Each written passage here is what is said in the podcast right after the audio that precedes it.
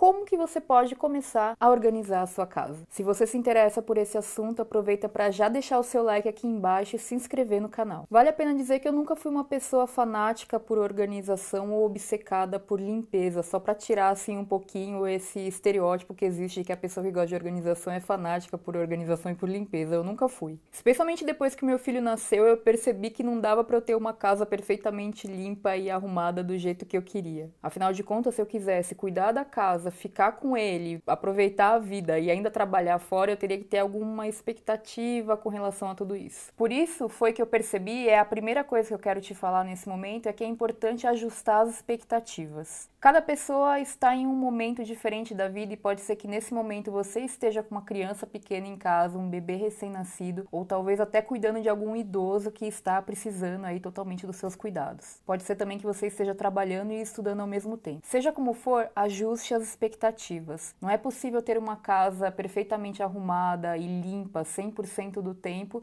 a não ser que você pague alguém para fazer isso para você. Se não for o caso, tenta ficar numa boa com isso. Para ficar bem, uma coisa que você pode fazer que me ajuda muito é ter uma lista com tudo que for essencial você fazer diariamente para sua casa não cair. Isso me ajuda muito a ter foco para também não perder tempo com coisas que eu não preciso dedicar tempo ali ao longo da semana, no dia a dia. E aí eu consigo focar naquilo que realmente tem que ser feito para manter a casa em andamento bem. Bom, além dessa primeira coisa, o que eu queria continuar dizendo aqui é, se você quer começar a organizar a sua casa, eu vou falar uma coisa que quem acompanha o Vida Organizada faz tempo já me ouviu falar e escrever diversas vezes que é: não é possível organizar tralha. Então, se você quer começar a organizar a sua casa, a primeira coisa que você tem que investir tempo em fazer é tirar dela aquilo que não faz o menor sentido você manter, aquilo que você não usa, que você não gosta e que, enfim, realmente não faz mais parte da sua vida. O seu foco, então, tem que ser em destralhar a casa até que ela tenha apenas aquele necessário, aquilo que te faz bem, que você usa, que as outras pessoas da sua família usem também. Ou seja, que você mantenha só os itens que você pretende realmente manter. Só depois você vai pensar se você tem que comprar algum móvel, se você tem que providenciar alguma coisa, algum acessório, caixa organizadora, pasta, enfim. Não é para pensar nisso agora, não é para gastar dinheiro com isso agora. Não dá para organizar a tralha. Eu não quero que você saia comprando um monte de apetrechos, produtos organizadores, sendo que você vai colocar um monte de coisas que talvez você nem quisesse mais guardar dentro deles. Bom, e aí para destralhar existem três técnicas. Eu vou falar quais são e daí você escolhe quais têm mais a ver com você ou qual delas tem mais a ver com você. Você pode, por exemplo, em primeiro lugar, a primeira técnica é você pode reservar um espaço de tempo, como por exemplo um final de semana ou pegar quando você tiver de férias ou um feriadão e aí fazer um esquema para realmente destralhar a casa inteira. E aí você pode chamar ajuda, chama amigos, parentes, enfim, quem você quiser, arruma um monte de saco de lixo porque você vai separar muita coisa para lixo e para doação. E aí você faz esse mutirão para destralhar a casa. Particularmente eu acho que esse esforço funciona bem se você estiver participando de um programa de TV que tá fazendo, né, nesse espaço de tempo porque precisa ser feito. De modo geral, fazer esse destralhamento assim de uma só vez pode ser bom, mas também pode fazer com que você se desfaça de muitas coisas que talvez você não quisesse. E eu acho que é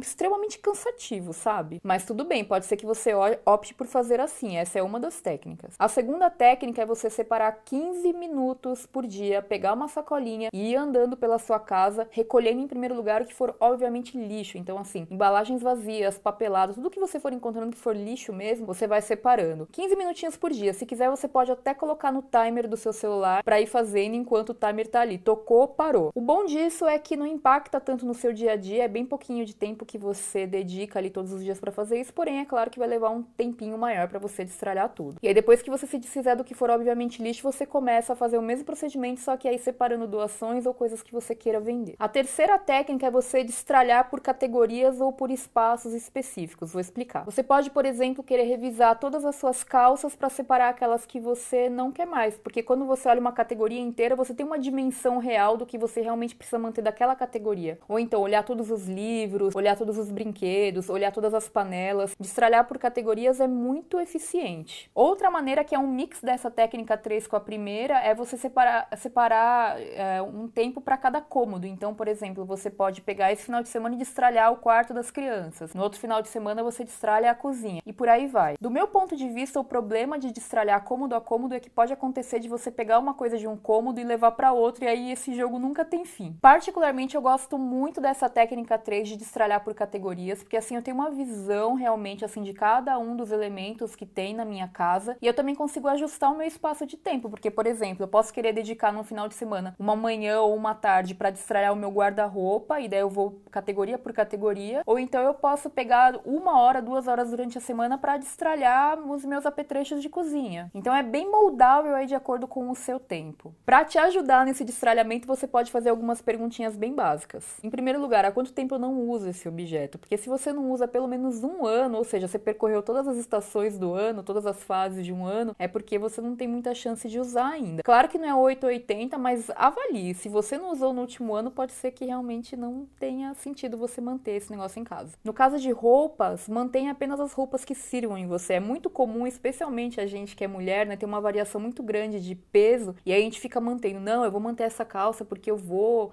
emagrecer 15 quilos, etc, etc. Eu acho extremamente frustrante ficar é, mantendo peças assim. Fora que se eu emagrecer os 15 quilos, eu quero comprar uma calça nova para me dar de presente, sabe? Então não tem por que você guardar roupas que não te sirvam, que estejam muito grandes ou que sejam muito pequenas, que te machucam. Então, especialmente no caso das roupas, mantenha aquilo que te faz bem, que você quer usar, que te deixa bonitona, entendeu? Não precisa ficar guardando coisa que não te favorece. Quando você vai lidar com itens da sua casa que são de uso coletivo, pode valer a pena você perguntar. Às vezes você não usa, mas será que alguém da minha casa usa esse objeto ou gosta dele? Que aí você pode manter por conta de outra pessoa. Mas fica a dica aqui: destralha primeiro os seus pertences pessoais, depois vai para os de uso coletivo para você não arranjar briga com ninguém. Uma outra pergunta que você pode se fazer é: será que esse objeto que eu tenho, que eu até quero guardar, ele não seria melhor usado por outra pessoa? Às vezes a gente fica segurando alguma coisa porque foi uma lembrança de família ou coisa desse tipo, mas quando a gente pensa no uso que outra pessoa vai fazer e que vai usar muito mais, a gente se motiva mais a se desfazer daquele objeto. Então pode ser uma boa para você conseguir desapegar de alguns itens por aí. E por fim, uma pergunta que também pode ajudar é: será que eu tenho isso duplicado? Às vezes você tem mais de uma coisa, mais de um ralador de queijo, mais de uma calça jeans. Será que vale a pena manter esses itens duplicados? Às vezes sim, às vezes não, mas fica aí a pergunta para você analisar se vale a pena manter esse item. Bom, são poucas e rápidas perguntas que podem te ajudar aí a decidir. Bom, uma vez que você destralha a sua casa, o que deve ser o seu foco nesse momento e pode levar algum tempo, e daí você deve focar nisso até acabar, aí sim você pode analisar que tipo de soluções você quer encontrar para armazenar os itens que restaram. Será que você precisa de uma estante? Será que você precisa de um baú? Será que você precisa de produtos organizadores, caixas, pastas, etc? Aí sim você vai analisar. E fica a dica aqui, sempre que você for armazenar alguma coisa, como por exemplo documentos em pastas, vale a pena deixar sempre um terço vago de espaço para abrigar coisas novas que possam chegar no futuro. Nunca compre justinho, sabe? Ficam aqui as dicas para você começar a organizar a sua casa. E eu quero te pedir uma coisa: se você tiver algum amigo ou amiga que vive dizendo que precisa organizar a casa, mas que nunca tem tempo, compartilhe com ele. Eu tenho certeza que essas dicas vão ajudar, porque eu já trabalho há mais de 10 anos com organização, já trabalhei com muitas pessoas e eu também vivencio isso no meu dia a dia. E eu sei que essas dicas realmente funcionam porque não são radicais. Todo mundo quer ter uma casa organizada, mas ninguém tem tempo. Então aqui no Vida Organizada você aprende como fazer isso mesmo sem ter tempo. Afinal, aqui a gente fala sobre organização para a vida real e não para a vida ideal. Traz então seu amigo para cá e vamos juntos construir um mundo muito mais organizado, mas acima de tudo mais tranquilo e mais feliz.